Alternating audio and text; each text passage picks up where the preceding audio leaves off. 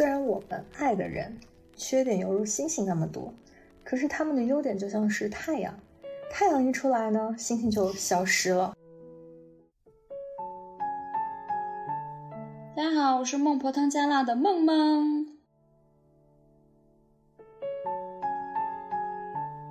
我是孟婆汤加辣的辣辣。今天我和梦梦想跟大家讨论一下我们对于原生家庭不一样的看法。早在几年前啊，我听武志红老师的课，知道了原生家庭的这个概念。他就说，我们长大后的各种抑郁或者是伤痛，大多数都是来源于原生家庭。其实提到原生家庭给我们带来的不可磨灭的印记，我脑海当中浮现出来小时候父母吵架的那个场景，历历在目，就甚至感受到我小时候那些无助、那些难过。就回想起来，其实我感觉就是父母吵架，就是我长大过程中的一个背景音。就想想也没什么大事儿啊，他们吵架，对，都是一些生活的琐事，鸡毛蒜皮。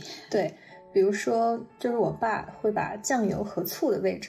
放反了，嗯，然后导致我妈煮粉的时候要放酱油，放成了醋，好酸啊！对，辛辛苦苦的煮了一碗粉，然后最后就，呃，因为对，因为醋放错了，然后就，呃，就是搞导致不能吃嘛，嗯嗯，对，然后我爸爸就肯定会被骂的狗血淋头，就是很很鸡毛蒜皮、很琐碎的这种小事。可是我觉得就是这样子很琐碎、经常发生的吵架吵架声，会让小孩子觉得就很烦躁。对我听到我妈就是骂我爸的声音，那种高八度的声音的时候，我就觉得好心烦。我有那种感觉了，有那味儿了。是啊，提高音量。嗯，我就记得我小时候的时候也是，我爸妈吵架，我爸爸他会经常问我，那时候我们离了婚，你跟谁？哇！我当时真的觉得天都要塌了。嗯，我根本不想在他们之间做出任何一个选择。我想他们就是在一起啊，我们才是一家人。对啊，爸爸妈妈对于小朋友来说，其实就是世界，就是爸爸爸妈妈就是小朋友的世界。嗯，所以就是他们吵架的时候，有时候晚上我放学，我根本不敢回家，就在楼梯上坐着，就是你就不想回去，就是面临那样的一个选择。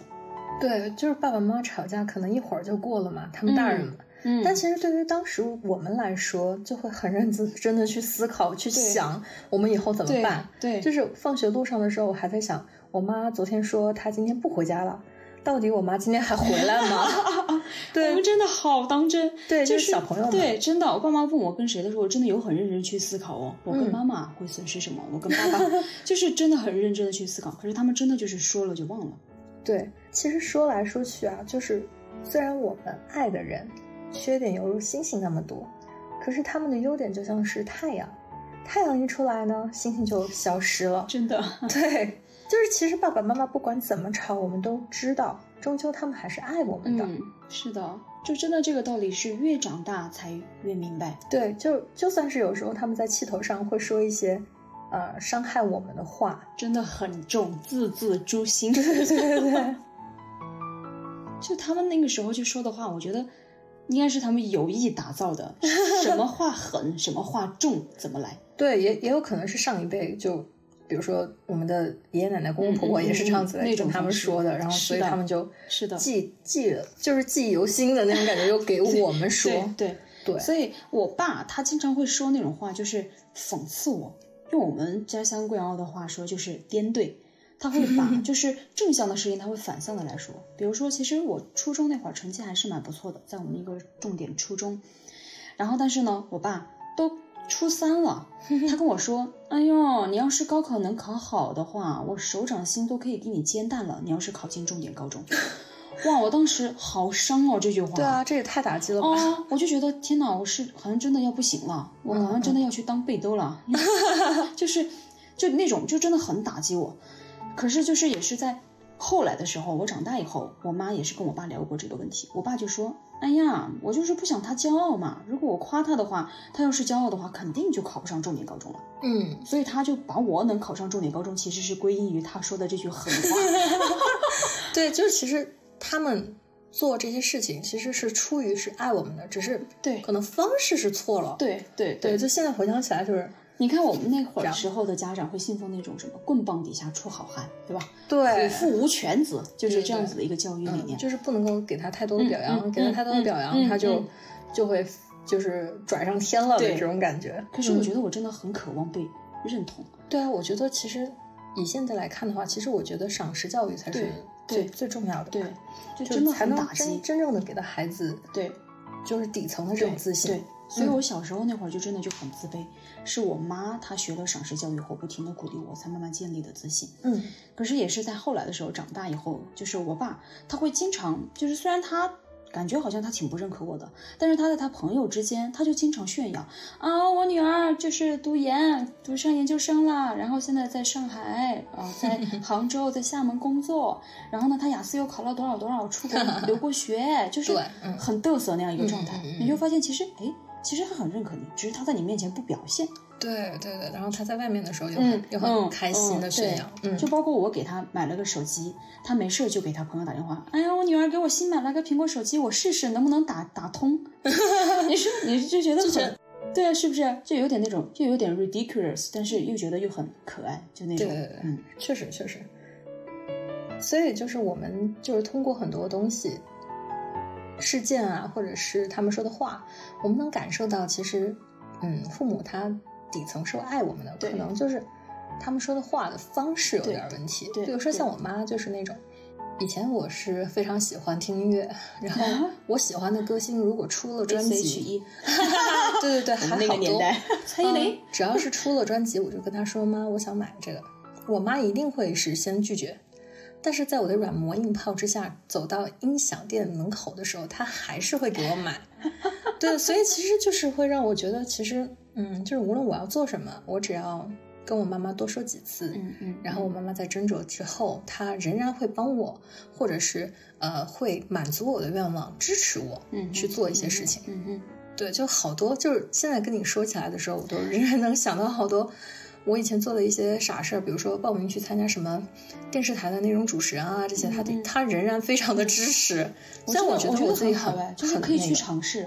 对，然后妈妈也是这种观对。对对对对，嗯但是其实就是通过这些事件，我们才知道就是底层他们爱我们的这件事情，嗯对吧？嗯像早年我们就会，呃，就是我妈其实对我非常的严格，她就是她在周一到周四是不准许我看电视的，嗯但是呢，我又特别爱看电视。但我记得那一年是《大长今 》播出，然后那个点我是非常喜欢看，非常想看，嗯，就演到了就是可能韩尚宫。他要去死了，哦就是就是要死掉了，真的很上头。就是要死掉了。然后我就跟我妈说，我今天能不能，我作业做完了，我能看一下。然后我妈呢，就是也还是准许我看的，就是你看吧。嗯对，就是这些事情。然后每逢假期的时候，我妈也不会说，因为我，呃，小学、初中还是孩子，她不允许我去看我喜欢看的港剧。嗯她觉得就是小孩子不能只是当小孩子看嘛。所以我觉得有时候我多了一分跟同龄人比起来的没有的成熟，也是因为，呃，我可以去理解到不同样的世界的一些事情，或或者是去看到更多的呃那些不一样的世界。那很好哎，其嗯实就可以商量着来。对对对对对，我跟我妈也是这样子的一个模式。你讲到租这些碟子去看的时候，我就想到当年我们流行看那个《流星花园》，对，我也妈租过。跟我熬夜看，就大家在别别人看来可能就是比较严厉的家庭，觉得这个很不可思议啊，因为嗯言情剧嘛，对于我们那个那时候就就不正经的感觉。嗯嗯，就那种。结果我妈就是也是很认可，陪我一起看。嗯嗯嗯，还有包括我们初中那会儿流行看那些言情小说，对对对，什么那小子真帅呀，梦里花落知多少，幻城。嗯 对，就那一系列那些情情爱爱的小说也是。对对对，就常规思路也是觉得不正经。你看，像学校老师也不推崇看四大名著。对 读者啊、格言，对对对对，然后就不推崇看这种小说。可是呢，我跟我妈说我想看，我妈就会说只要是书你想看，妈妈都会给你买。她给了我极大的自由。嗯嗯嗯，所以那会儿我们初中的班上有很多女生买这些书，晚上不敢带回去，会被骂，然后她们就会先寄存到我这里，然后我每天晚上都可以大饱眼福。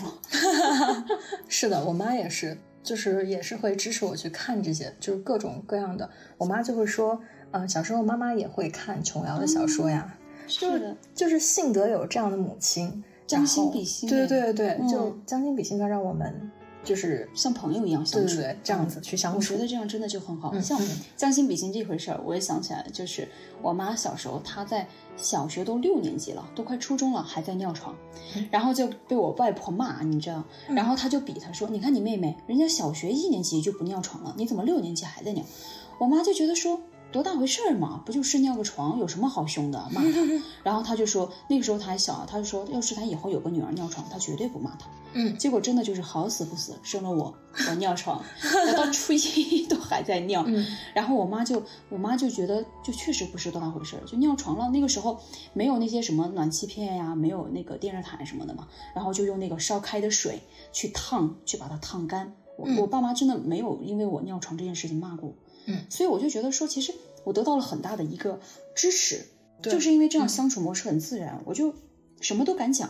嗯我就不会因为说我害怕受到责备啊，会被骂呀，我就不敢跟他们分享我的一些遇到的一些事情。嗯，所以我之前有时候在上课的时候，我很多学生他是宝妈嘛，他们其实就会害怕，就是孩子在外面遇到了什么事情，就是很害怕他们遇到事情。可是又有一些宝妈，他们就会说，不是害怕他们遇到什么事，而是怕他们遇到了回来不敢跟你讲，嗯，这个才是最大的问题。那我觉得这个最重要的就是我们愿意去跟父母袒露心声，是因为我们知道我们无论做什么或者是说什么，嗯嗯，都不是得到的是责备，而是得到的是无限的支持。对，这样子其实才会有力量，嗯对支撑到今天。对，所以我觉得这一点也非常的重要。嗯嗯，我们不能够把每一件事都归罪于原生家庭，对吧？嗯。嗯，我们成年了，就应该对自己的行为去买单呀。是的，其实我们小时候受到的那些伤害，它都已经过去了。嗯我们在后来的日子里面，我们其实是有能力去做出改变的。我们就不能一直责怪父母，说：“哎呀，就是因为他们当年怎么怎么着了，所以我现在怎么怎么样。”你现在都多大年纪了，还去怪罪父母？而且你要想啊，其实父母当年为我们做出的那些，已经是他们能力范围内能给我们的最好的。没错，就是纵然原生家庭有很多的问题，但是那些问题其实只是星星点点，他们给予我们的还是很多很多的爱。其实就是因为他们给予了我们很多很多的爱，才让我们有力量一直从小走到现在。嗯所以我觉得我们更多的是要怀着对原生家庭的感恩。要与他们和解。对，我觉得是，而且不是要拘泥于就是他对我们伤害有多重，那其实那些伤害百分之十，对，就没有多少。那我们也可以用这些爱的力量去把它化解掉。嗯所以其实，嗯，我们不能够就是一直借口于原生家庭怎么样，原生家庭怎么样，嗯就是因为原生家庭导致的我现在怎么样。其实我们是有能力去改变的，是的只要你想，是的，对吧？然后我突然觉得我们今天聊下来，就是感觉我们自己是和原生家庭和解了。嗯嗯嗯嗯，我特别想要为我们能真正的理解原生家庭这个词干杯，Cheers。，Cheers！今天的这个话题仅针对于负责任的父母，他们出于不小心或者是用错了方式，而不针对那种不负责任并给你带来实质性伤害的父母。如果你认为你真的有受到了原生家庭的一些实质性的伤害，不妨求助一些心理医生，通过专业渠道来舒缓自己的心情。